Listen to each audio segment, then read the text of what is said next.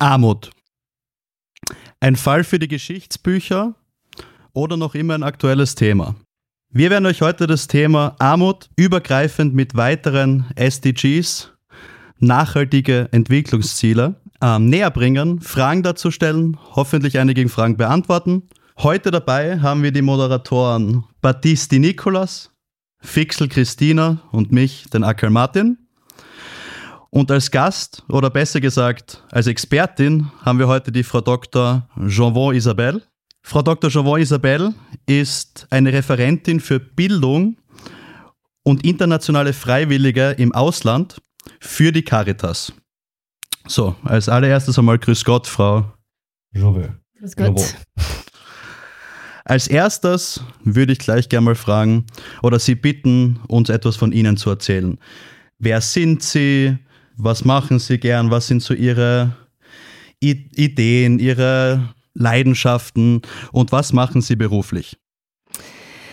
Also ich komme aus Frankreich zuerst, muss ich sagen, weil ich glaube, dass man das eigentlich gleich hört äh, bei meiner Sprache. Ich bin in Österreich seit zwölf Jahren und seit drei Jahren arbeite ich bei der Caritas Steiermark Auslandhilfe. Ich bin auch Soziologin, Wissenschaftlerin. Ich unterrichte auch bei der PPH und an der Universität äh, in Linz. Äh, und ja, die Gesellschaft ist auch meine Leidenschaft, also zu sehen, wie die Gesellschaft sich entwickelt äh, in Europa oder auch äh, im Ausland, in Afrika. Ähm, besonders und Bildung ist auch für mich etwas ganz Wichtiges und deswegen habe ich auch gern mit Studenten zu, zu arbeiten und zu unterrichten und privat mag ich in die Berge zu gehen. Okay. Und dadurch, dass Sie jetzt schon gesagt haben, dass Sie sehr viel auch in anderen Ländern, vor allem in Afrika unterwegs sind, wird es wahrscheinlich sehr große Unterschiede mal allein nur vom Eindruck geben. Was sind so die ersten Bilder, die Ihnen kommen, wenn Sie an Armut in Österreich oder an Armut in anderen Ländern denken? Äh, das ist eine gute Frage. Ich glaube zuerst eigentlich, dass man also von den Eindrücken, dass man eigentlich Armut in Österreich eigentlich viel weniger sieht als in Afrika. Also für uns als Europäer, wenn wir in Afrika landen, äh, sind wir gleich, dass es Armut gibt. Sind wir gleich, dass es Leute auf den Straßen gibt, die da leben, wie sie angezogen sind und so weiter. Äh, Schwarzwirtschaft auf der Straße sind wir das gleich. In Afrika ist eigentlich Armut mehr versteckt. Wir sehen auch Leute auf der Straße, aber aber viel weniger. Und die Einrichtungen, wo äh, obdachlosen Menschen ähm, übernachten können, sind nicht immer bekannt. Und es ist auch nicht bekannt, dass äh, österreichische Familien wirklich auch arm leben. Und dann gleich mal die Frage dazu. Afrika ist natürlich auch ein sehr großes Gebiet. Was sind so die Länder oder die Bereiche, wo Sie vor allem aktiv waren oder sind? Also von der Caritas Steiermark haben wir Projekte hauptsächlich in dem Südsudan. Das ist das jüngste Land der Welt, 2012 gegründet, äh, nach der Trennung mit Sudan. Und in Burundi, Burundi ist das ärmste Land der Welt. Äh, einige Projekte haben wir auch in, ähm, in Kenia und Tansania, äh, aber die sind, das ist hauptsächlich in Ostafrika. Mhm. Und weil Sie gesagt haben, jetzt Burundi, glaube ich, ist das ärmste Land der Welt offiziell. Was sind so da die wichtigsten Punkte, um diesen Armutsfaktor zu berechnen? Was sind so Dinge, die da mit reinspielen? In Burundi ist die politische, die, hat die politische Situation auch eine große Rolle gespielt mit einem Völkermord äh, in den 90er Jahren. Also es gab in den 70er Jahren, in den 90er Jahren also äh, sehr viele Konflikte unter den Ethnien, eine Unstabilität von der politischen Seite, also sehr viel Gewalt und das hat als, ähm, als Folge, dass es schwierig ist, da eine stabile Wirtschaft zu entwickeln und auch für die, für die Bildung ist es schwierig, da auch in diesem Bereich äh, zu entwickeln. So, bevor wir jetzt noch weiter in das Thema reingehen, in das Thema Armut, wollte ich nur einmal noch kurz zum ähm, Abschluss der Einleitung fragen, warum haben Sie Ihren Berufsweg gewählt und was sind so die Dinge, die bei Ihnen bis jetzt am meisten hängen geblieben sind? Äh, warum diesen Beruf? Also, wie gesagt, ich bin Soziologin und die Menschen interessieren mich, die Menschen in der Gesellschaft. Und das interessiert mich zu sehen, was genau, was sich ändern kann und was man auch wirklich verbessern könnte in einer Gesellschaft. Und da glaube ich, dass meine Arbeit bei der Caritas Steiermark Auslandhilfe mit meinem Beruf auch als Soziologin gut zusammenpassen, weil ich besser verstehen kann, wie die Gesellschaft da funktioniert und was auch möglich ist für die Zukunft zu verbessern. Dann würde ich gleich mal die erste Frage in die Richtung stellen. Was sind so die Bilder oder die ersten Ideen oder so, die Ihnen kommen, wenn man das Wort Armut sagt? Also ich glaube, wenn wir Armut sagen, äh, denken wir gleich als materielle und finanzielle Armut. Äh, das heißt Mangel, dass man zu wenig hat. Zu wenig zum Essen, zu wenig um, um zu heizen, heizen zu Hause. Das ist ein wichtiges Thema äh, diesem Winter, äh, dass man keinen Zugang hat zu bestimmten Sachen. Und ich glaube, die sind die ersten Sachen, die zum Kopf kommen. Aber wie ich auch äh, diese Woche meinem Studenten bei der PPA gesagt habe, ähm, man muss sich denken, vielleicht ist Armut nicht nur auch äh, finanziell. Äh, es gibt auch zum Beispiel immer mehr, besonders in Österreich, in Europa, immer mehr Einsamkeit. Das ist auch eine Form von Armut. Also es gibt auch Formen von immaterieller Armut. Und umgekehrt, wie der Nobelpreisträger Amartya Sen gesagt hat, also Wirtschaft-Nobelpreisträger aus Indien, äh, das ist nicht auch, weil man, weil man finanzielle Armut erlebt, dass man umgekehrt auch nicht zum Beispiel glücklich ist oder sich trotzdem nicht wohlfühlt man muss auch die Faktoren vielleicht auch anders sehen manchmal. Also die Ursachen oder generell Armut kann aus vielen Dingen bestehen. Mhm. Und was wären so die klassischsten Ursachen für Armut? Wie kommt man in Armut rein? Also es gibt verschiedene Faktoren. Also zuerst, wenn ich zum Beispiel äh, für Österreich spreche, weil ich glaube, das ist auch ein bisschen anders in, in Afrika. In Österreich muss man schauen, ähm, die Gruppen, die am meisten von Armut gefährdet sind. Also typisch zum Beispiel eine alleinerziehende Mutter mit drei oder mehr Kindern, die sind die Gruppen, die am meisten vom Armut gefährdet sind automatisch. Äh, dann gibt es auch äh, zum Beispiel jüngere Leute oder ältere Leute. Die sind auch Gruppen, die mehr Chancen ha haben, dann in Armut zu gefallen. Arbeitslosigkeit natürlich ist auch ein großer Faktor, dass man dann mehr Armut gefährdet ist. Ähm, und auch äh, Menschen mit Behinderung haben dann auch mehr ähm, ja, Möglichkeiten, also mehr, äh, sind mehr armutgefährdet als andere Gruppen. Das wäre für Österreich zuerst. In Ländern wie Burundi oder Südsudan? Also in ähm, Ländern des globalen Südens sind auch da andere Faktoren. Also natürlich, ähm, ich habe auch vorher angesprochen, die politische Situation, also Krieg und Konflikte spielt auch jetzt natürlich eine Rolle in, in Europa, aber das spielt eine große Rolle, wenn man auch zum Beispiel sein Feld nicht mehr bearbeiten kann und so weiter. Man muss auch, äh, man kann nicht mehr zu Hause wohnen, das ist eine große Dimension. Äh, Bildung spielt auch eine Rolle in Österreich, aber weniger. Also je mehr man eine gute Bildung hat, desto mehr Chancen man hat, eine gute Arbeit zu haben und mehr Geld zu gewinnen. Ähm, das ist klar. Ähm, genau, die sind äh, zuerst solche Faktoren. Wahrscheinlich Wasserversorgung wird in Ländern wie Südsudan wahrscheinlich auch ein bisschen schwieriger sein als in Österreich. Was ja, auch eines der Grundbedürfnisse ist. Sicher, sicher. Also die Grundbedürfnisse sind nicht so gleich erfüllt, also Wasser mhm. und Strom, wie es auch in Europa ist. Okay, und wir haben vorher schon angesprochen, dass es unterschiedliche Formen der Armut gibt. Es gibt physische, es gibt psychische, es gibt vielleicht materielle, immaterielle. Was sind so die Arten von Armut, an die man vielleicht nicht denkt, wenn man Armut hört? Ähm, an die man nicht denkt. Also ich glaube schon wirklich genau eher die immaterielle äh, Armut. Und ich glaube, also ich möchte wirklich dieses Thema von Einsamkeit äh, wirklich betonen. Das ist ein Thema, das bei uns immer zunimmt und besonders auch äh, mit der Corona-Krise hat dieses Thema wirklich äh, zugenommen. Bei älteren Leuten, auch bei jüngeren Leuten, grundsätzlich die Leute, die allein gelebt haben und sind immer mehr. In Wien sind mehr als ein, äh, ein von zwei Personen, die allein leben. Ähm, und die natürlich im mehr äh, Risiko haben, auch psychische Krankheiten zu bekommen, ähm, weil sie wirklich dann also wirklich einsam sind. Und das ist auch eine Form von Armut. Und die Einsamkeit nimmt natürlich auch nachher Einfluss auf die Psyche und auf die Gesundheit. Mhm. Genau. Dann eine Frage, weil man oft auch, wenn man über diese SDGs, also über diese Entwicklungsziele redet, vergisst man, finde ich, oft, wie viel sie da schon getan hat. Das heißt, meine Frage wäre, wie sehr hat sie das Thema Armut in den letzten Jahrzehnten vielleicht verändert, verbessert, in welchen Bereichen und wie? Ähm, ja, das ist eine schwierige Frage, weil einerseits ja, hat sich schon viel getan, andererseits gibt es immer noch so viel zu tun. Ähm, ja, ich glaube in Österreich, dass wir schon eine Stadt haben, wo es wirklich sehr viele Hilfe gibt und das ist und das hat sich auch in den letzten Jahrzehnten schon äh, immer äh, verbessert und das darf man nicht vergessen. Und wenn man, wir werden später zum Beispiel das Thema Hunger ansprechen und ähm, also die Corona-Krise hat leider leider das gebremst. Aber grundsätzlich sind wir wirklich in eine sehr gute Richtung gegangen, dass es auch Richtung weniger Hunger gegangen ist. Also gibt es einen positiven Trend. Ja.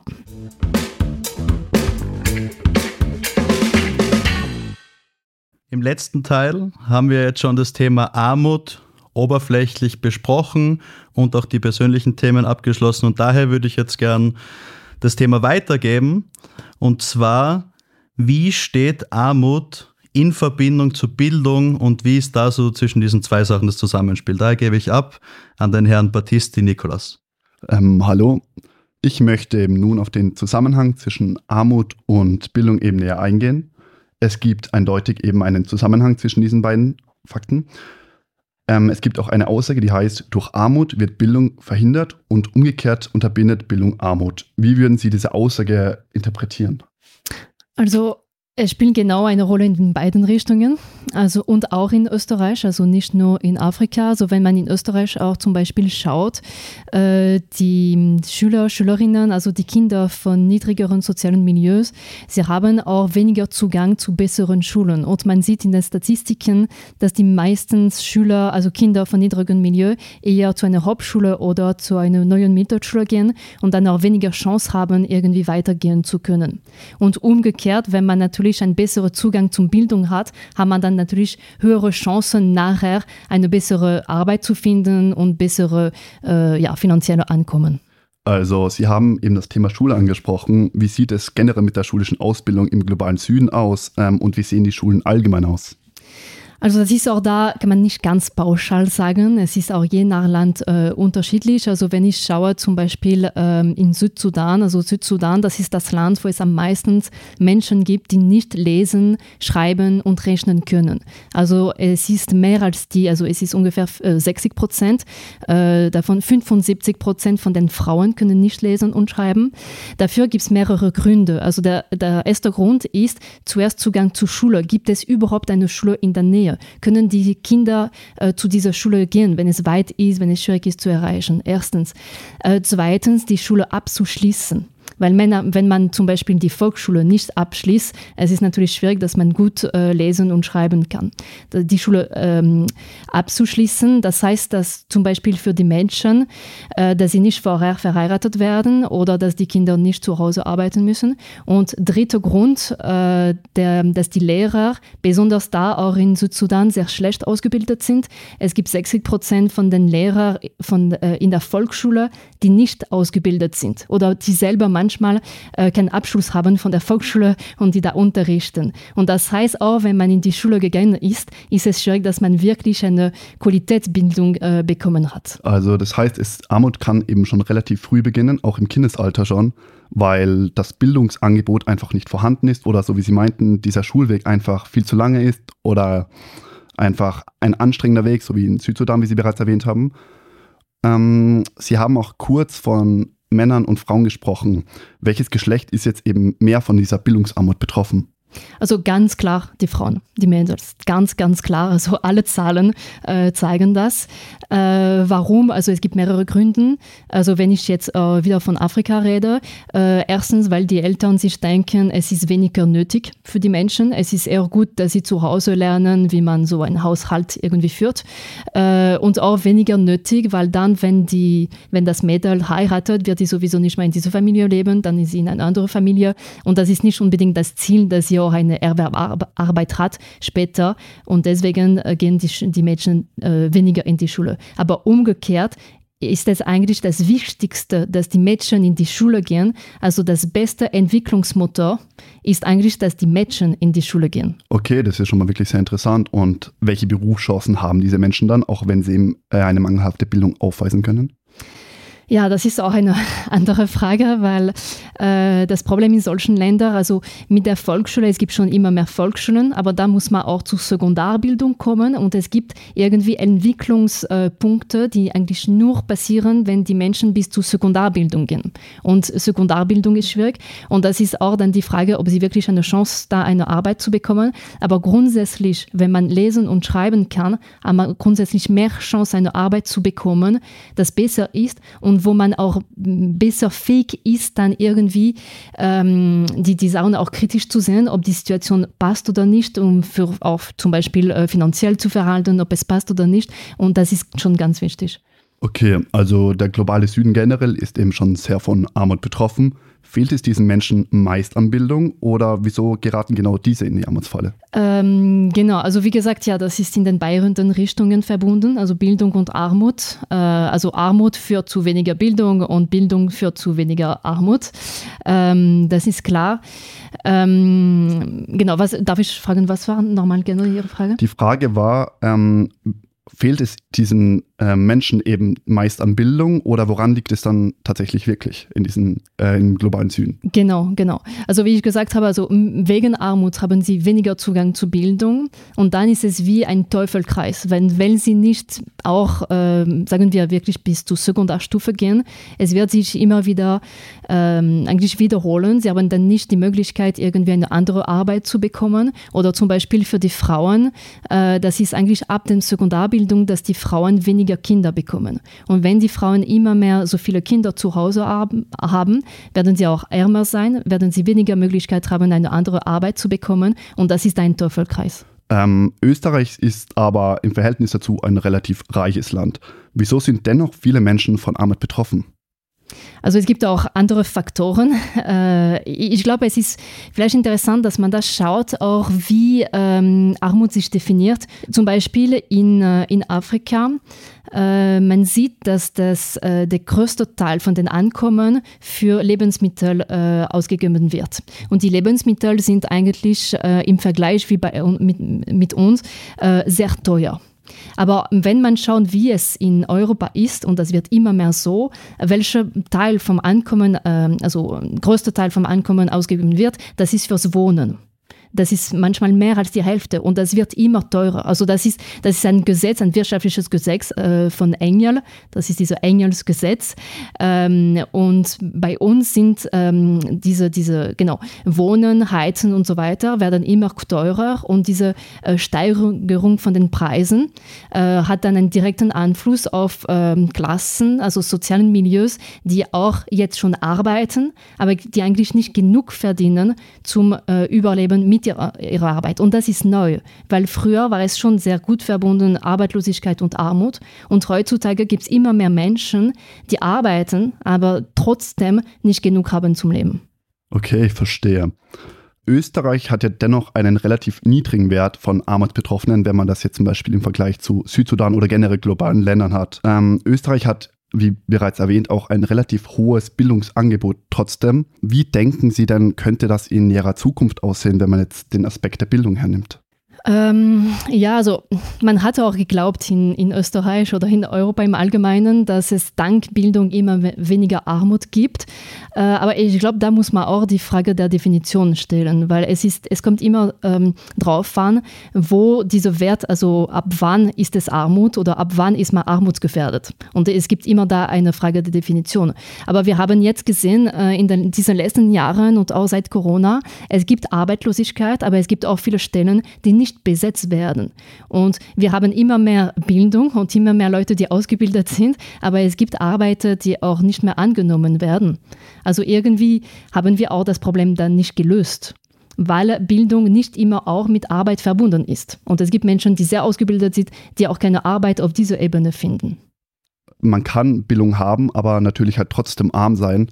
In Österreich ist eben das Hauptproblem diese hohen Kosten an Miete, an Lebensmitteln. Es wird mittlerweile alles teurer. Würden Sie sagen, dass Österreich dennoch gut dasteht, so von dem großen Aspekt der Armut? So dass wir relativ wenige Arbeitslose im Vergleich zu anderen Ländern haben? Ja, im Vergleich, natürlich, also äh, in Europa schon und natürlich im Vergleich mit Afrika, das ist natürlich äh, eindeutig. Ähm, aber ich glaube, das ist immer trotzdem wichtig, genau nicht zu vergessen, dass es arme Leute gibt. Und oft äh, ist es auch so, dass man diesen, da habe ich auch vorher gesagt, aber die armen Leute sind man nicht unbedingt. Die sind nicht unbedingt auf der Straße. Also zum Beispiel diese alleinerziehenden Mütter, die sind nicht auf der Straße. Sie versuchen irgendwie zu arbeiten, die Kinder zu Hause zu versorgen und so weiter. Man sieht es nicht und es gibt auch immer mehr Familien, also getrennte Familien, alleinerziehende äh, Eltern äh, und das nimmt zu und da gibt es wirklich auch Armut äh, da. Okay, ähm, wir haben jetzt wirklich schon relativ viele Aspekte in Bezug auf die Armut und Bildung eben gehört. Es kommt eben um Armut mit einem weiteren Entwicklungsziel eben zu verbinden. Hören wir uns nach der kurzen Pause eben noch weitere Details an. Vielen Dank. So, auch Hallo von meiner Seite. Ähm, jetzt haben wir sehr viel über die Bildung gehört, ähm, was natürlich auch ein sehr wichtiger Aspekt ist von Armut. Und nicht zu vergessen ist natürlich auch die Gesundheit, die medizinische und die psychische Gesundheit. Wie würden Sie psychische Gesundheit definieren, also in Bezug auf armutsbetroffenen Menschen? Also ich glaube, äh, meiner Meinung nach, das ist eigentlich der Bereich der Gesundheit, der am meisten dann durch Armut gefährdet ist weil man noch weniger Zugang zu psychischer Gesundheit, also zu Angeboten äh, für die psychische Gesundheit, wenn man arm ist, als für physische Gesundheit. Welche Ursachen, denken Sie, ähm, gibt es für die Entstehung von psychischen Krankheiten in Bezug auf die Armut? Ich, ich glaube, also es kommt drauf an, auch von der Situation, aber natürlich auch, ich habe vorher von Einsamkeit gesprochen und dann also ganz klar auch Depressionen und so weiter oder für Arbeitslosen, also Menschen, die äh, zu Hause bleiben und nicht arbeiten, also äh, Depressionen natürlich. Ähm, und wenn ich zum Beispiel die Situation eher, ich habe vorher die Situation von Burundi erwähnt, äh, das ist auch das Gleiche im Sudan, die sind Länder, die ähm, echte Konflikte, äh, also wirklich sehr viel Gewalt äh, im Land erlebt haben äh, wirklich mit vielen Menschen der gleichen Familien, die umgebracht wurden und so weiter. Und es gibt sehr viele Trauma, die da erlebt wurden und irgendwie wenig Angebote, um das heilen zu können. Das bedeutet eigentlich, durch die Belastung dieser vielen verschiedenen Aspekten ähm, ist es für die Armutbetroffenen noch schwieriger, ähm, dort mit gutem Gewissen quasi leben zu können. Natürlich durch verschiedene Gegebenheiten ähm, kommt es auch zu anderen gesundheitlichen Krankheiten. Ähm, welche wären das zum Beispiel? Ähm, also wenn ich schaue, also für Österreich ist es für mich schwieriger zu sagen, ich bin keine Ärztin, aber wenn ich schaue, die Länder, wo wir tätig sind von der Caritas, also natürlich also äh, Mangel von Ernährung oder Fehlernährung, also wenn zum Beispiel, wenn man sich immer gleich ernährt mit äh, Maisbrühe oder so, dann fehlen ganz wichtige Stoffe wie Vitamine und so weiter, die besonders für die Kinder ganz, ganz äh, wesentlich sind. Ähm, wie könnte man hier mit Organisationen dagegen wirken, dass diese Krankheiten irgendwie oder diese Hungersnöte verhindert werden? Zuerst möchte ich sagen, Hungersnot, das ist eine ganz bestimmte Situation. Äh, es gibt nicht so oft, zum Beispiel, es gab 2017 in, äh, im Südsudan, das ist, wenn zum Beispiel ähm, zwei von 10.000 Menschen jeden Tag vom äh, Hunger sterben oder vier von 10.000 Kindern und 20 Prozent der, Bevölkerung, der einen ähm, einschränkenden Zugang zu Ernährung hat. Also das ist eine ganz bestimmte Situation. Aber was es gibt, das ist chronischer Hunger und zum Beispiel von der Caritas Auslandhilfe haben wir im Südsudan und im Burundi äh, Ernährungszentren für Babys. Ähm, eigentlich muss man wissen, ähm, die, äh, also bis fünf Jahre alt sind ganz, ganz wichtige äh, Jahre für die Kinder. Und wenn sie vorher, also in diesen fünf ersten Jahren des Lebens, nicht die richtige ähm, Nahrungsmittel, Nahrungsstoffe bekommen haben, werden sie dann Schaden haben, die für das ganze Leben bleiben werden dass es physisch oder geistig ist. Und durch diese Zentren versuchen wir, dass die Babys äh, bekommen, was sie brauchen. Und wir versuchen auch, dass die Mütter irgendwie ähm, lernen, wie man auch ein Baby, ein Kind auch gut ernähren kann. Okay, also es sind schon sehr gute Schritte, wie man dem Ganzen entgegenwirken kann. Ähm, kann man das Gesundheitssystem im globalen Süden irgendwie verbessern?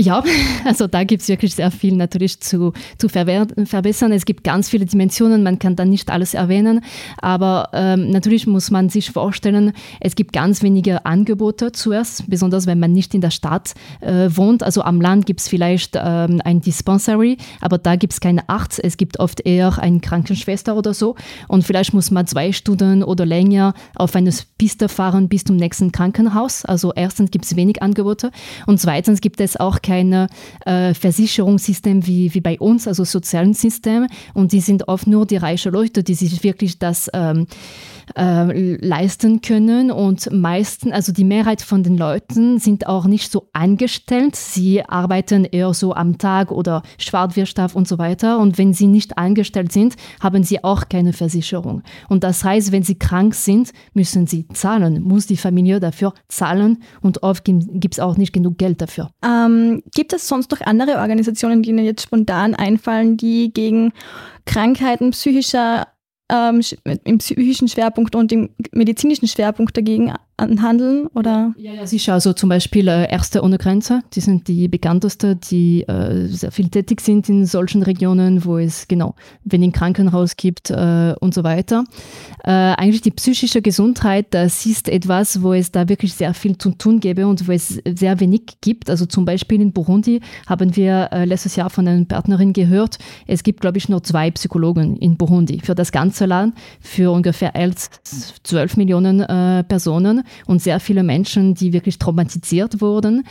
Äh, es gibt weniger Leute, die wirklich äh, ausgebildet sind, zuerst in diesem Bereich. Und zweitens muss man auch da irgendwie eine Bewusstseinbildung machen für die Menschen, dass sie auch annehmen, dass sie ähm, irgendwie äh, zu einem Psychologen oder zu einem Psychiater gehen, zu einem Therapeut gehen. Und das ist noch nicht in der Kultur. Und das dauert auch, dass es irgendwie äh, angenommen wird von den Leuten, auch wenn es ein Angebot gibt, gibt es noch wenig, aber dass es irgendwie angenommen wird. Ähm, was denken Sie, wie wird sich die Gesundheit im Laufe der Zeit in, im globalen Süden entwickeln und wie wird es dann später aussehen?